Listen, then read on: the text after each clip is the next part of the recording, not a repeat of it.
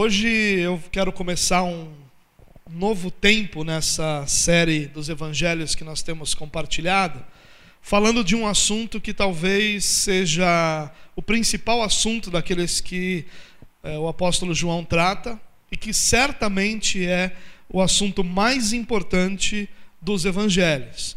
A partir de hoje eu quero, nas próximas, e nas próximas semanas, falar sobre o novo nascimento. E o novo nascimento é um trata de textos muito conhecidos, é um assunto muito é, comum entre os cristãos, é uma linguagem cristã, não é uma linguagem que era judaica ou que existia dentro da religiosidade judaica é, nos tempos de Jesus, é uma linguagem muito cristã, propriamente cristã, e que quando você fala com qualquer cristão sobre novo nascimento, ele entende do que isso se refere. Tem outras palavras, como conversão, é, por exemplo, que também ilustram essa questão do novo nascimento. Mas o novo nascimento vai muito além daquilo que nós chamamos como conversão. Ele vai tratar desde a eleição, lá antes da fundação do mundo, passando por todas as questões de regeneração, justificação, da obra da cruz, até o chamado de Deus gerando fé e arrependimento em nosso coração, para que nós possamos ser inseridos na família de Deus. O novo nascimento é um tema que, para muitos cristãos, é, não tem tanto apelo, não tem tanta.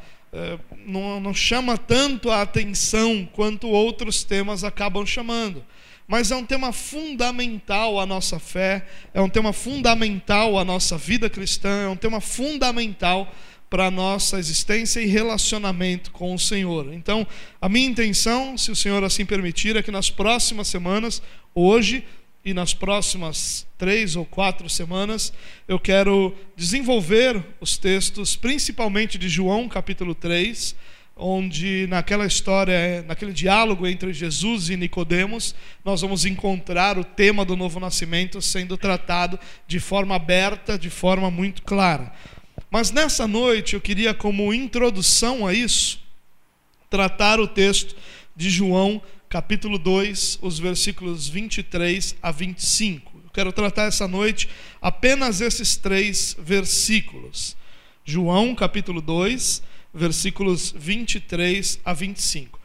Esses versículos que nós vamos ler, eles são é, versículos de conexão entre o capítulo 2 de João, onde João apresenta Jesus purificando o templo, e o capítulo 3, onde João apresenta Jesus num diálogo com Nicodemos, apresentando toda essa questão da salvação. Então esse texto, ele poderia ser encaixado como está em nossas escrituras no final do capítulo 2, mas ele também faz parte do capítulo 3. Ele conecta a história onde Jesus se apresenta a Israel no templo, onde purifica o templo e onde é questionado sobre sua autoridade e o diálogo com Nicodemos, onde ele apresenta que a sua autoridade é muito mais do que a autoridade de um profeta, de um homem religioso, é a autoridade do próprio Deus. Então esses versículos estão conectando todo esse texto do início do capítulo 2 e do início do capítulo 3. Então queria te convidar a ler comigo João capítulo 2, versículos 23 a 25. O texto diz assim, ó: Enquanto estava em Jerusalém, na festa da Páscoa, muitos viram os sinais miraculosos que ele estava realizando e creram em seu nome. Mas Jesus não se confiava a eles, pois conhecia a todos. Não precisava que ninguém desse testemunho a respeito do homem, pois ele bem sabia o que havia no homem. Bom, como eu disse, esse texto conecta a purificação do templo, que foi um dos eventos mais públicos de todo o ministério de Jesus. Nós encontramos Jesus muitas vezes, é, não que se escondendo, mas evitando que seus atos e que as suas ações se tornassem públicas em Israel. Ele mantém, ele se reserva nessa questão em muitos momentos. Mas a purificação do templo não. Ele está em Jerusalém, na Páscoa, dentro do templo, ou seja, num lugar com entre 10 e 20 mil pessoas diretamente ligadas ao que está acontecendo, numa cidade cuja população chegava a um milhão de habitantes durante a festa da Páscoa, e Jesus chega no principal, no coração desse lugar e realiza toda, toda aquela ação que nós conhecemos como a purificação do templo. Certamente aquilo fez Jesus rapidamente ser conhecido e a notícia se espalhando fez com que centenas de milhares de pessoas passassem a saber quem Jesus era, ou pelo menos ouvir sobre Jesus. E aqui nesse texto, nós encontramos que, junto a esse momento da purificação do templo, nós percebemos João é, dizendo que Jesus fez outros sinais.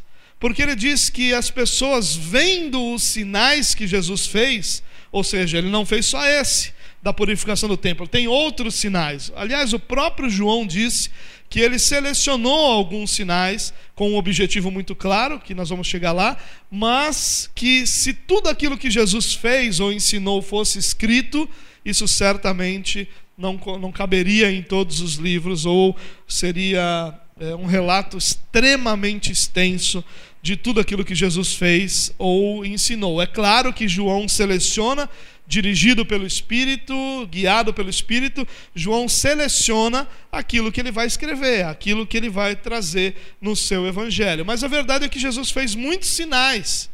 E por causa desses muitos sinais, João diz que muitos creram no seu nome.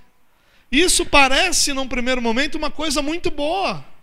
E, aliás, o que nós desejamos é que muitos creiam no nome de Jesus. O que nós desejamos é que, ao terem contato com Jesus, ao entrarem em contato com Jesus, ao serem colocados diante da palavra de Jesus, da verdade de Jesus, as pessoas creiam. É isso que nós desejamos. O que nós desejamos é que o contato das pessoas com Jesus gere fé. Porém, tem um detalhe interessante aqui. Um detalhe que no próximo versículo nós vamos encontrar João dizendo que Jesus não se confiava a essas pessoas que criam no seu nome. A ideia de nome aqui, de crer no nome, é crer na autoridade de Jesus. Se você lembra no capítulo 2 de João, quando Jesus realiza a purificação do templo, o questionam dizendo com que autoridade você faz isso? Ou como você faz isso com em nome de quem? Quem te deu autoridade? Quem te autorizou a isso? Então a ideia do nome aqui é a ideia de autoridade. Então muitos olham para Jesus e veem, olha, ele tem uma autoridade porque só alguém que tem uma autoridade de Deus é capaz de fazer isso. O que ele faz na purificação do templo é um milagre, porque ele realiza tudo aquilo de forma que não haja tumulto, de forma que as pessoas possam ouvi-lo, de forma que o templo seja purificado. Então nós encontramos ali um sinal. Jesus está fazendo um sinal e as pessoas olham para aquele sinal e dizem: só alguém que vem de Deus, e Nicodemos vai confirmar isso no capítulo 3, só alguém que vem de Deus é capaz de realizar um sinal desse. Então você tem uma autoridade que vem de Deus. Então eles creram nessa autoridade, creram que Jesus era alguém que Deus estava abençoando, que Deus estava usando, que Deus estava é, colocando ali diante do povo. Mas o verso 22 apresenta um contraste com o verso 23 que nós lemos. O verso 23 dizem, diz que muitas pessoas creram no seu nome, mas o verso 22 diz o seguinte: Depois que Jesus ressuscitou dos mortos, os seus discípulos lembraram-se do que ele tinha dito, e então creram na Escritura e na palavra que Jesus dissera. O que João está fazendo aqui é um contraste. Os discípulos creem na palavra de Jesus. Essa multidão que viu os sinais creu nos sinais. Creu que Jesus tinha autoridade. Creu que Jesus tinha algum tipo de poder que vinha de Deus. Enquanto os discípulos creem nas palavras de Jesus, nós temos essa multidão crendo nos sinais. E o texto, quando continua, diz, aliás, quando João continua o texto, diz que Jesus não se confiava a eles, porque ele conhecia a todos. Essa afirmação mostra que fé, a fé que eles tinham era uma fé que Jesus não ensinava, que não era genuína. E é interessante aqui que o verbo usado é o mesmo, quando ele diz: muitos creram nele, mas Jesus não se confiava. Esse confiava é o mesmo verbo crer no original. Então nós poderíamos traduzir essa frase assim: muitos creram no seu nome, mas Jesus não cria na fé deles, na fé que eles tinham. Essa é a ideia que o texto está mostrando. Jesus não cria na fé que eles tinham. Eles tinham uma convicção em que não se pode confiar. Por isso, Jesus não se apresentava a eles como Salvador. É isso que significa confiar. Quando diz que Jesus não se confiava a eles, não quer dizer que não era amiguinho deles, que era inimigo ou coisa do tipo. Quer dizer que Jesus não se apresentava a eles como Salvador. Porque eles não estavam crendo em Jesus como Messias, como Salvador. Eles estavam crendo em Jesus como alguém poderoso, alguém que fazia obras, que fazia sinais, um homem que realizava milagres. Mas não como seu Salvador, mas como um homem que podia realizar milagres diante deles. E Jesus não cria na fé deles. Porque a fé que eles tinham não era uma fé que se podia confiar. E aí então Jesus não se confiava, ou seja, Jesus não se revelava a eles como Salvador. Jesus não se apresentava a eles como o Salvador. Jesus não se colocava contra eles. Não é isso que o texto está dizendo. O que o texto está dizendo é que Jesus não os considerava genuínos discípulos. Jesus não considerava que a fé que esses homens tinham, tinham era a fé de um discípulo. E o verbo, aliás, o versículo 25 ele vai apresentar um tema que vai ser muito importante no Novo Testamento, que é o tema da depravação total, da corrupção radical. Mas tem um outro tema que se destaca, que é o tema principal desse trecho que nós lemos. É o tema da onisciência de Jesus. O versículo 25 é um versículo muito interessante que ele diz assim, ó: Não precisava que ninguém lhe desse testemunho a respeito do homem, pois ele bem sabia o que havia no homem. Olha que interessante. Ele disse que ninguém precisava contar para Jesus se o homem cria ou não, quem era o homem, o que o homem pensava, o que estava no coração do homem, porque Jesus sabia o que estava no coração do homem. Jesus conhecia isso. A onisciência de Jesus é algo que João está defendendo aqui, que João está apresentando aqui, que João está ensinando. Nesse texto, irmãos, nós podemos destacar três verdades, ou melhor, podemos destacar três temas que a gente vai passar rapidamente por eles, até porque essa mensagem é uma espécie de conexão entre o que a gente já vinha falando e aquilo que Jesus vai falar mais à frente, que é o novo nascimento. Primeiro tema. Eu quero ilustrar com uma pergunta esse tema, né? Qual é o objeto da nossa fé? Essa é uma pergunta que nós precisamos nos fazermos. Qual é o objeto da nossa fé? no que ou em quem nós cremos. Nossa fé está baseada em Jesus somente ou está baseada em alguma outra coisa? Como, por exemplo, os milagres, os sinais, a instituição a que nós pertencemos, a maneira que nós temos de crer. Qual é o objeto da nossa fé? O objeto da nossa fé é Jesus e Jesus somente? o objeto Jesus, da nossa fé é o que Jesus faz diante dos nossos olhos. O objeto da nossa fé é a pessoa de Jesus, ou o objeto da nossa fé são as ações de Jesus. Nossa busca é por um Salvador, ou nós estamos apenas naquele tipo de relacionamento interesseiro com aquele que pode todas as coisas? Essa é uma pergunta que nós precisamos responder para nós mesmos. Jesus para nós em Jesus nós encontramos o nosso Salvador ou em Jesus nós encontramos a solução para os nossos problemas? Isso pode parecer pequeno para muitos de nós, mas não é, irmãos. Porque muitas vezes aquilo que nós vemos anunciado como o Evangelho, na verdade é simplesmente um saldão de solução dos problemas. Onde ao invés de pessoas serem confrontadas com os seus pecados, e com a sua necessidade de salvação, elas são atraídas pela promessa de solução de problemas. Quando, na verdade, o que nós necessitamos mais do que todas as coisas é de um Salvador. O que a Bíblia vem ensinando em todo o Antigo Testamento e que nós muitas vezes falhamos em perceber é a incapacidade do homem de obedecer a Deus. Mesmo quando a lei é clara, mesmo quando a lei é explícita, mesmo quando há naquela, naqueles mandamentos uma direção muito clara e simples de Deus. A lei era muito clara. Quando você lê, por exemplo, os dez mandamentos, é muito claro: não matarás. Não tem senão, não tem porém, não tem talvez, não tem nessa situação. Ela é muito clara. E naquilo que ela não é clara, você vai encontrar nos cinco primeiros livros da Bíblia o desenvolvimento de cada detalhe dessas leis, de forma que não havia dúvidas. Mas o que todo o Antigo Testamento mostra é que o homem era sempre, sempre foi, é e sempre será incapaz de obedecer à lei de Deus por mais clara e simples que ela seja.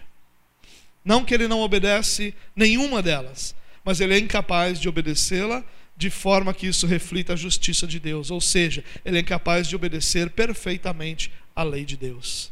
Ele não é capaz, nenhum de nós é.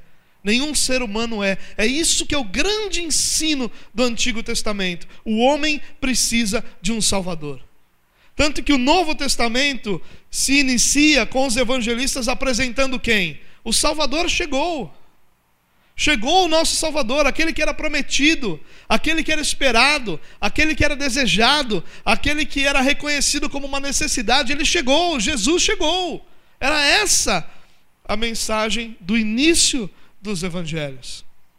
Mas muitas vezes o que nós ouvimos hoje, e pior, muitas vezes aquilo que nós falamos para as pessoas com quem nós compartilhamos a nossa fé não é a necessidade de um Salvador, é a solução dos nossos problemas individuais.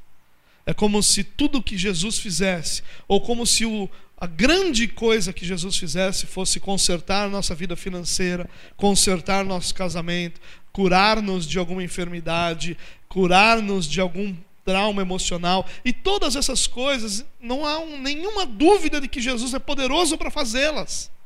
Não há nenhuma dúvida de que Jesus fez, faz e continuará fazendo no meio do seu povo muitos desses milagres e sinais. Ele sempre fez e ele sempre fará, porque isso faz parte da graça de Deus sobre o seu povo. Mas a questão aqui não é essa. A questão aqui não é se se acredita em milagre ou não. Ninguém seria tolo para dizer que o milagre não existe. Ninguém seria tolo de dizer que aquele que fez todas as coisas é incapaz de realizar alguma. Ele não é, ele é capaz de realizar tudo aquilo que ele deseja. Mas a questão não é essa, a questão é qual é o objeto da nossa fé. No que nós cremos. Nós cremos numa mão poderosa capaz de transformar as necessidades aparentes, ou nós cremos num Salvador capaz de transformar a nossa eternidade. No que nós cremos?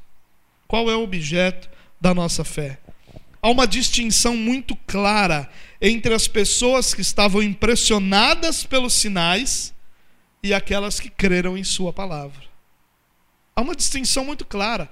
E até é interessante que os discípulos só vêm a crer depois. Eles não creem num primeiro momento quando ouvem. É só quando aquilo vai no seu coração sendo explicado através de cada momento que eles vivem é que eles creem. Eles só creem na palavra de Jesus lá na frente. Num primeiro momento eles nem entendem. Mas aqueles que achavam que entendiam tudo num primeiro momento são aqueles que aqui Jesus não se confia a eles, não se revela a eles. Nosso crer pode até ser público, pode ser reconhecido pelas pessoas à nossa volta, mas se não estiver fundamentada na pessoa de Cristo, a nossa fé será sempre vã, inútil, incapaz de produzir o que a fé pode produzir, que é salvação. Nossa fé precisa ser fundamentada em Jesus Cristo e em Jesus Cristo somente. Nós somos direcionados a buscar o favor de Deus? Sim. Somos ensinados a isso? Sim. Nenhum de nós aqui seria alguém que, num momento de luta, de angústia, de dor, de, de, de, tristeza, não buscaria o Senhor pedindo o favor de Deus. É claro que se qualquer um de nós aqui estiver enfermo, nós vamos buscar o favor de Deus. Qualquer um de nós em qualquer problema, nós vamos buscar o favor de Deus. Mas não é isso que Jesus é para nós. Ele não é aquele ser disponível para me servir no momento da minha necessidade. Ele é muito mais do que isso. Ele é o meu Senhor e meu Salvador. Ele é o nosso Deus. Esse é, gran, é o grande ponto aqui. Jesus não se confiava àquelas pessoas. Por um simples fato, a fé dessas pessoas não era na pessoa dele. A fé dessas pessoas era naquilo que ele podia fazer. Segundo tema, ou segunda lição que nós aprendemos aqui, é sobre a hipocrisia dos religiosos. Esse tema é um tema que vai ser muito mais desenvolvido aí no, nos próximos textos que nós vamos tratar, mas só para a gente pensar um pouquinho sobre isso, muitas vezes o nosso pensamento é que por causa da nossa fé, nós temos direitos na presença de Deus. É isso que está acontecendo aqui. As pessoas creram, mas Jesus não se confia. Jesus não dá a essas pessoas direitos na sua presença, mesmo essas pessoas declarando creem no, creem, crerem no seu nome. Por quê? Porque a nossa fé não é o que nos garante direitos diante de Deus. O que nos garante estar diante de Deus é a obra de Cristo na cruz do Calvário. É o fato dele ter morrido em nosso lugar, que desfez toda a separação que havia entre o homem e Deus, de forma que hoje nós podemos, diante de Deus, nos relacionar com Ele. O hipócrita, ele não se preocupa com a salvação.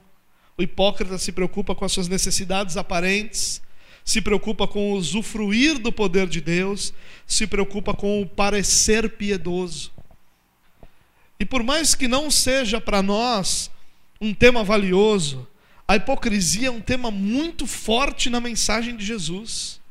Por exemplo, nós encontramos o capítulo 23 de Mateus inteiro onde Jesus, nesse capítulo, trata sobre a hipocrisia, sobre uma vida que parece, mas não é, sobre uma vida fingida, sobre uma piedade aparente produzida por um coração impuro. Jesus trata disso de forma veemente. As palavras mais duras de Jesus não são contra os incrédulos, são contra os hipócritas. Porque aos incrédulos Jesus demonstra misericórdia. Aos incrédulos Jesus ensina. Aos hipócritas Jesus repreende.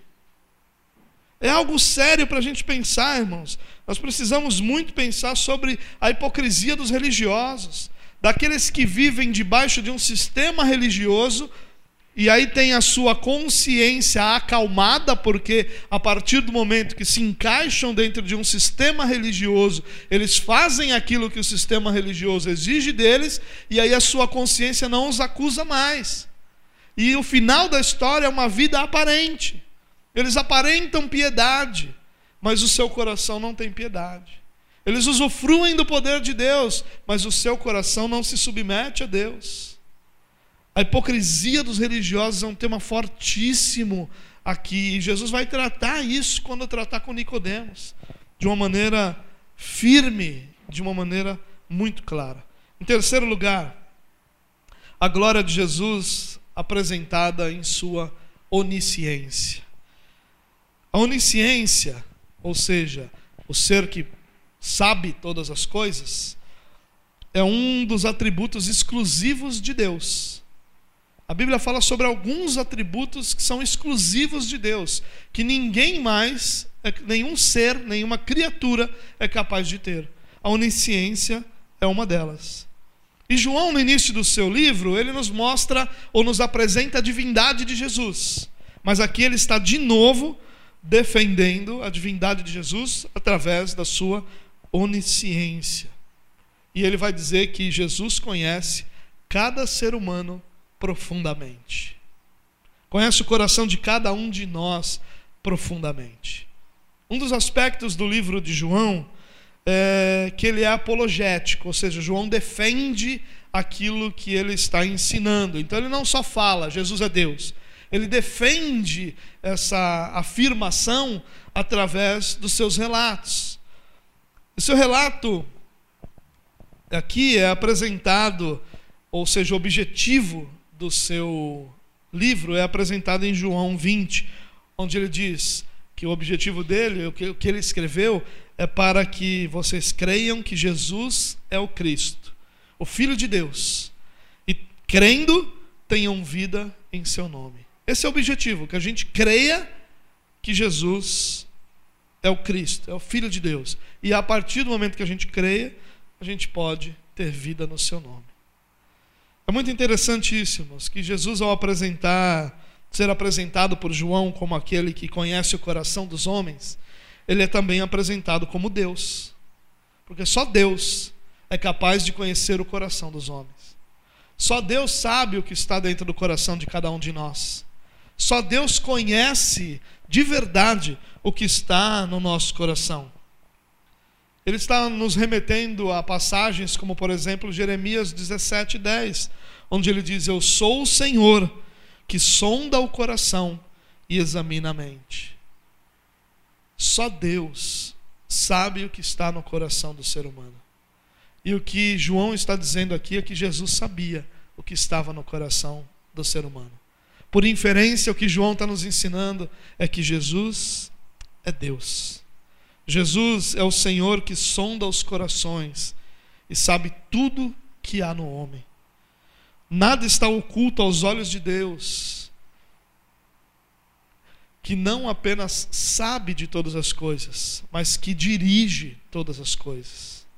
A onisciência de Deus não é só algo que ele sabe, mas é algo que, dentro do seu poder, é usado para que ele dirija também todas as coisas. O que João está dizendo aqui em resumo é que existe um tipo de fé que não tem a confiança de Jesus. É um tipo de fé que não é reconhecida por Jesus como uma fé genuína. Por quê? Porque ele sabe que há um tipo de fé no coração dos homens que é uma fé espúria, que é uma fé limitada, que é uma fé temporal, que não é uma fé na pessoa de Jesus Cristo. Eu queria, para que a gente pudesse entender um pouquinho melhor esse texto, fazer algumas aplicações dele hoje à noite. E fazendo essas aplicações, a minha intenção é que a gente possa olhar para isso, porque de nada adianta você sair daqui essa noite pensando assim: olha, existe um tipo de fé que não é verdadeira. E todas as vezes que alguém do seu lado agir de uma forma que você não considera correta, você vai olhar para essa pessoa e vai dizer: será que a fé dessa pessoa é uma fé verdadeira, uma fé correta, é uma fé daquele tipo de fé que salva. Não é essa a nossa intenção. Não é essa a minha intenção. A minha intenção, muito mais do que isso, é para que nós possamos olhar para o nosso próprio coração. E ao olhar para o nosso próprio coração, nós possamos encontrar em Jesus o descanso para as nossas almas e em Jesus a certeza, ou melhor ainda, encontrar em Jesus ah, o caminho para que a nossa fé seja continuamente edificada e seja uma fé que traz salvação. Primeira aplicação: a onisciência de Jesus é um alerta a todos os hipócritas. Pessoas podem enganar umas às outras, e elas fazem isso. Mas não esqueçamos que Jesus sabe quem realmente nós somos. Jesus sabe quem nós somos. Você já andou na rua e andando na rua você tropeçou e quase caiu? E aí você para. Eu, pelo menos, às vezes que isso aconteceu, olho para um lado, olho para o outro, para ver se não tem ninguém ali que me viu, né? E aí eu continuo a vida como se nada tivesse acontecido. Às vezes nós estamos vivendo assim diante de Deus, olhando para um lado e para o outro, para ver se as pessoas percebem a impureza do nosso coração e os pecados que nós cometemos. Mas nós esquecemos que existe um que sabe tudo o que está dentro do nosso coração.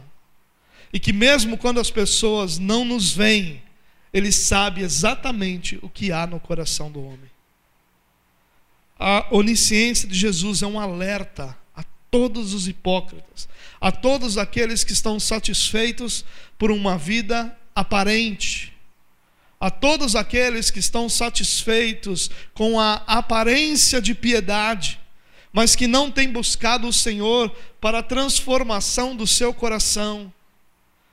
É um alerta para aquelas pessoas, por exemplo, de Mateus capítulo 6, que Jesus diz que essas pessoas, ao jejuar, elas aparentam essa piedade do jejum, e Jesus diz para elas: Olha, lava o rosto, e não demonstra a ninguém isso, porque o teu pai sabe que você está fazendo isso, ele te vê em secreto. Ele fala isso sobre oração. Se tranque no seu quarto com Deus, ele sabe o que está no seu coração. Não fique repetindo continuamente aquilo que os pagãos fazem, porque acham que por muito falar serão ouvidos, porque o vosso Pai sabe do que você precisa, antes mesmo da gente pedir. Talvez antes mesmo, talvez não, certamente, antes mesmo da gente perceber a nossa necessidade, Deus já sabe. O Salmo 139, falando sobre essa onisciência de Deus, fala sobre antes da palavra nos vir à boca, o Senhor já a conhece. Deus sabe todas as coisas, Deus conhece o nosso coração. Jesus não pode ser enganado por bajulação.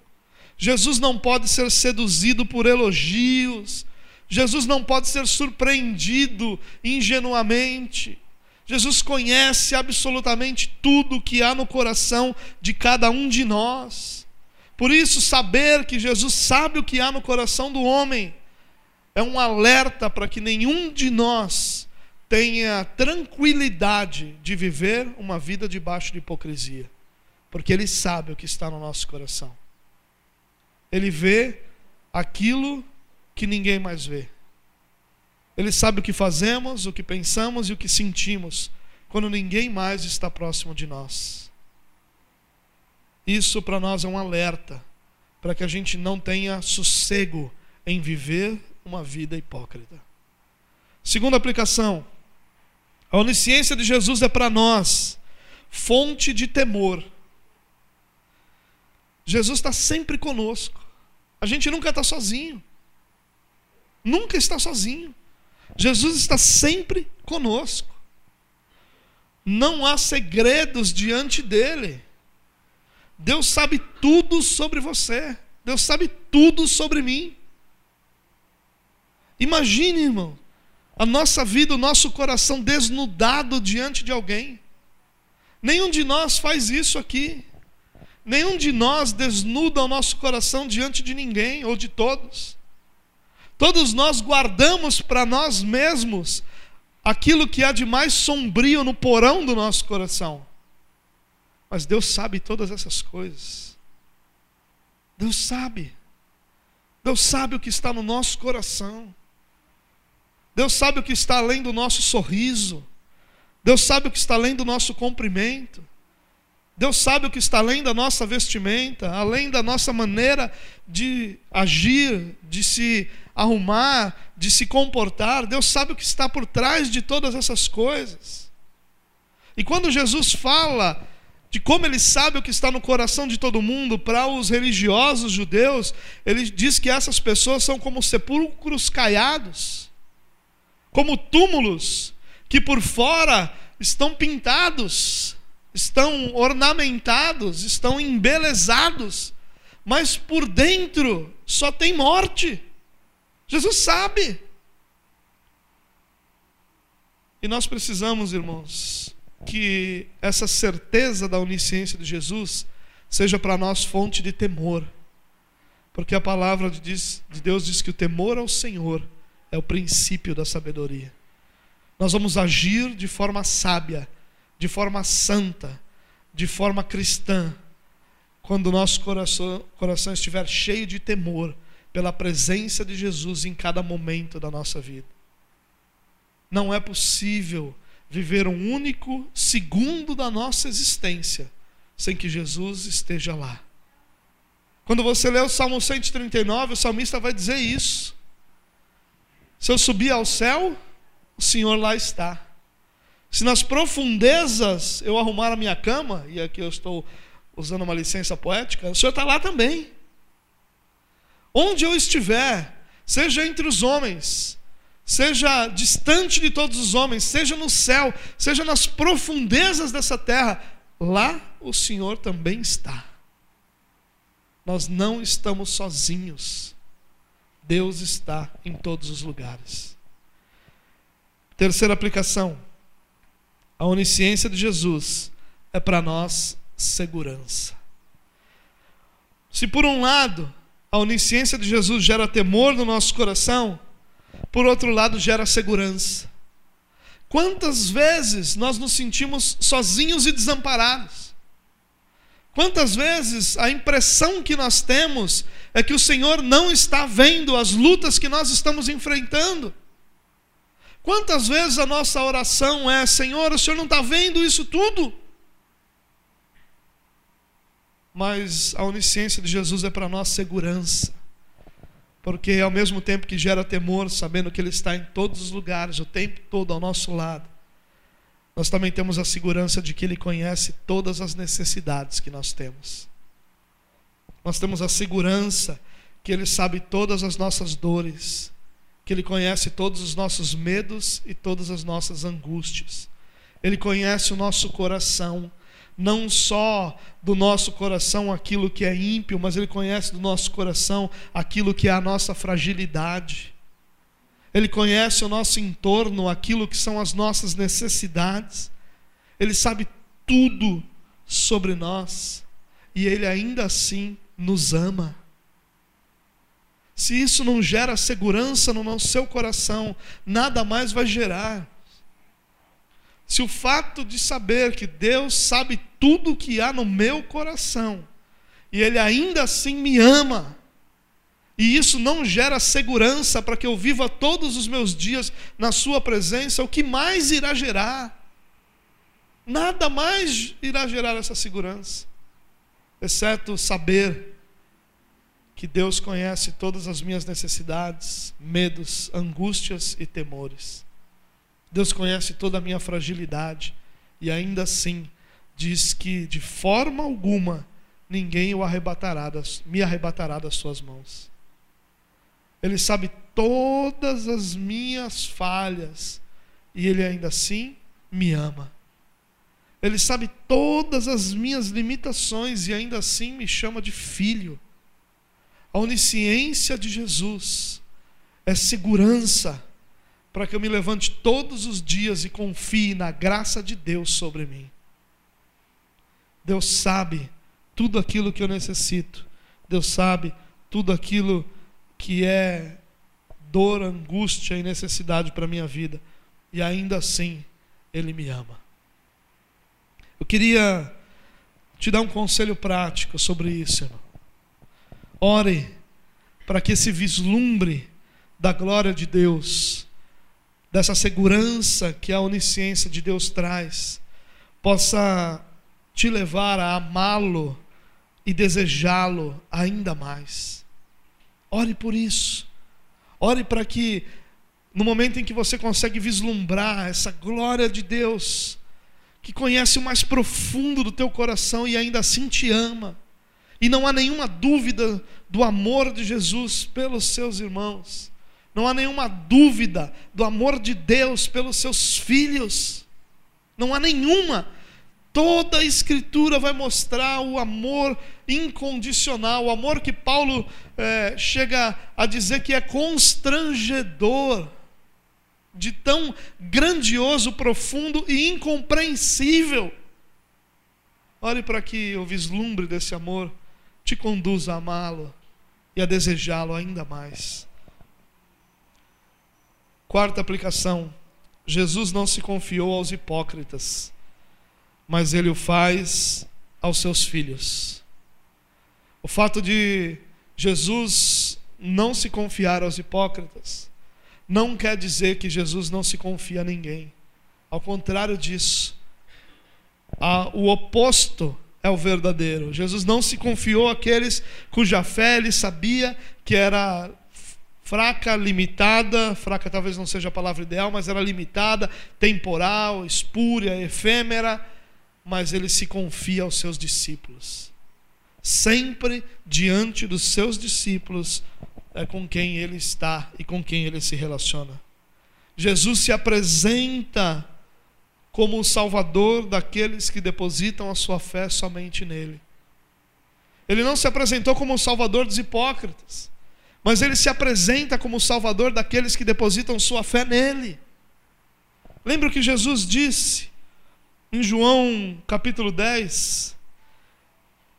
Eu sou o bom pastor, conheço as minhas ovelhas e elas me conhecem. Jesus se dá a confiar as suas ovelhas e confia nas suas ovelhas. E confiar aqui é confiar no tipo de fé que elas têm. Não confiar de que elas vão acertar o tempo todo, mas de que o tipo de fé que elas têm é uma fé genuína. Assim como o Pai me conhece, eu conheço o Pai. Jesus faz um paralelo do relacionamento entre ele e os seus discípulos, como o mesmo modelo, mesma origem ou mesma forma de relacionamento que ele tem com o Pai e dou a minha vida pelas minhas ovelhas. Ele não dá a sua vida pelo mundo, ele dá a vida pelas suas ovelhas. Jesus não se confia àqueles que são hipócritas, mas ele se dá a conhecer e se relaciona com cada um daqueles que deposita sua fé nele. Em último lugar, existe um tipo de fé que não salva. Isso precisa estar muito claro no nosso coração. A fé dessas pessoas era dependente de milagres, era visual, era religiosa, era efêmera, portanto, era uma fé, um tipo de fé que afasta Jesus. Essa é uma fé que sabe da existência de Jesus. Se você fizer uma pesquisa, ou melhor ainda, se você ler, olhar as pesquisas que existem sobre fé no Brasil, você vai descobrir que mais de 95% das pessoas no Brasil dizem crer que existe um Deus. Você vai descobrir que cerca de 80% da população brasileira se diz cristã. Seja de que denominação, evangélica, católica ou qualquer uma dessas ramificações, você vai descobrir que cerca de 80% da população brasileira se diz cristã. E aí nós imaginamos o que? O Brasil é de Jesus.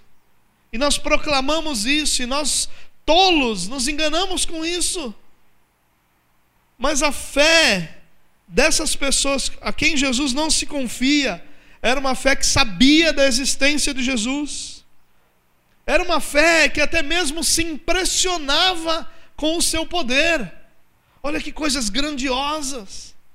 Quantas vezes eu recebo mensagens no celular de pessoas que não são cristãs e que de repente me mandam um vídeo ou um áudio de um determinado testemunho, de uma pessoa que foi curada, de uma pessoa que viveu alguma experiência miraculosa com o Senhor, eles se impressionam com esses milagres, porque os milagres são realmente impressionantes, eles não são normais. Essa é uma fé que reconhece que Deus está ali.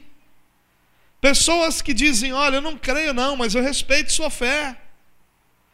Assim como Nicodemos vai fazer com Jesus, ele diz: Mestre, Rabi, o Senhor tem Deus, porque ninguém pode fazer os sinais que o Senhor faz se Deus não estiver com ele.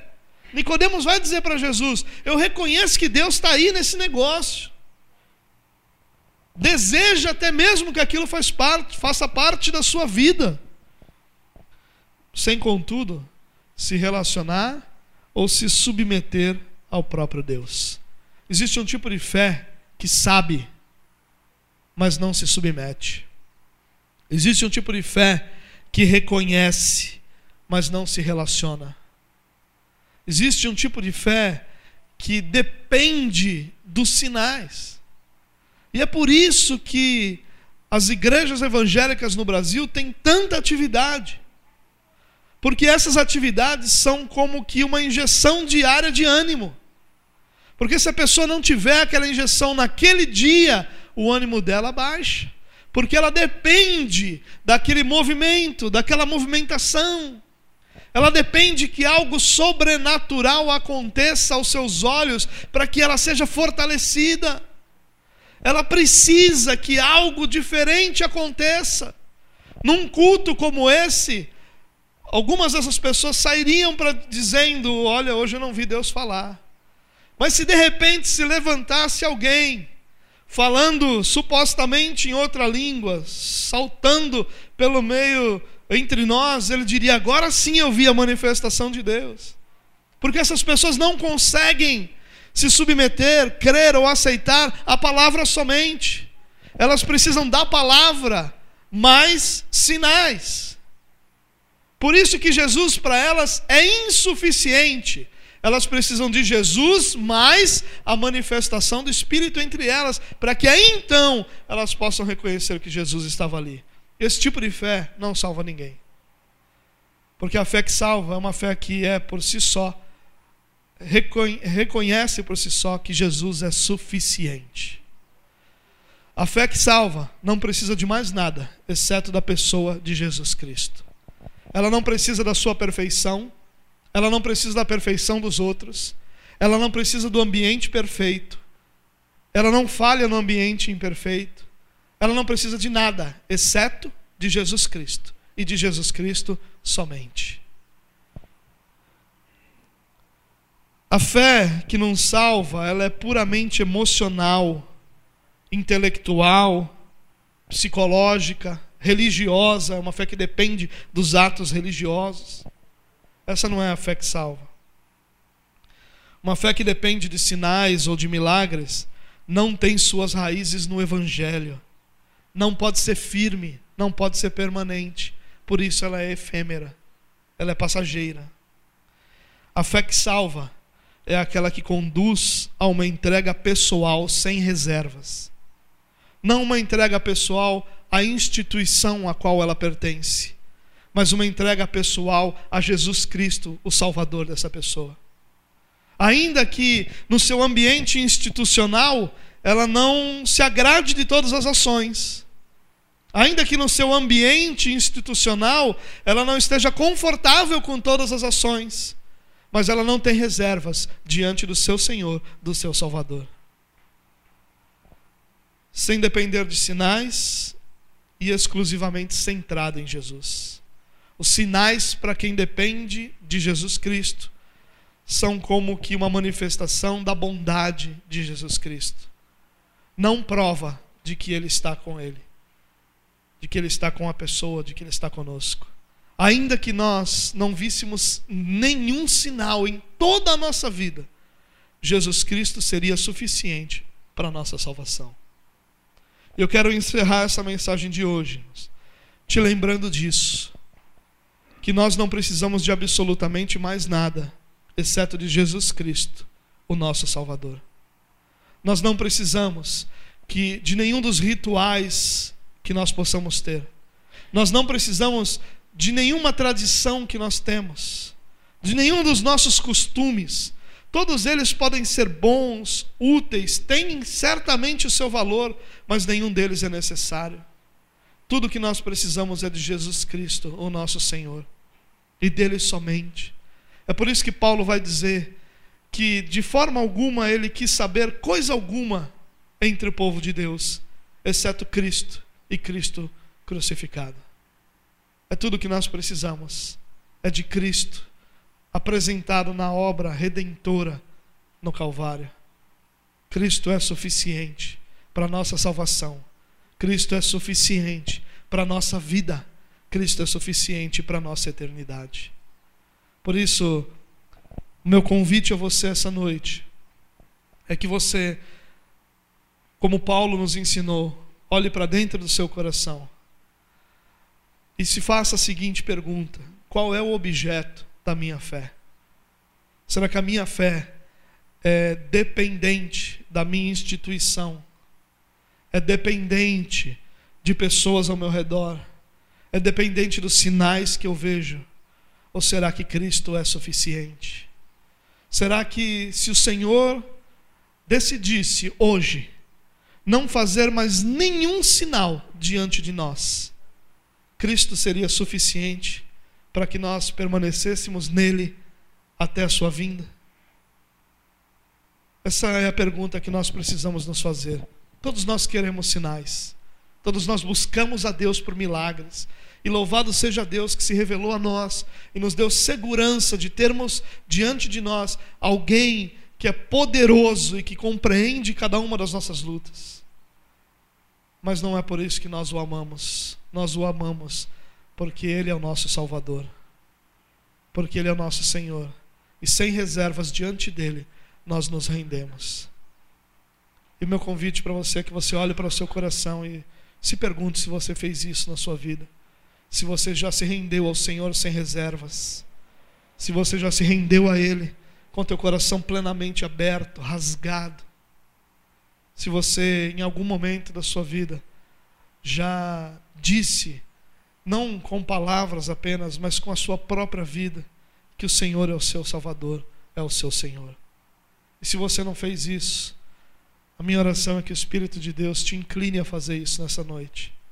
Que o Espírito de Deus possa te dirigir de forma que você possa se entregar sem reserva alguma mais uma vez, não a uma igreja, mas ao Salvador, ao Redentor, a Jesus Cristo, nosso Senhor.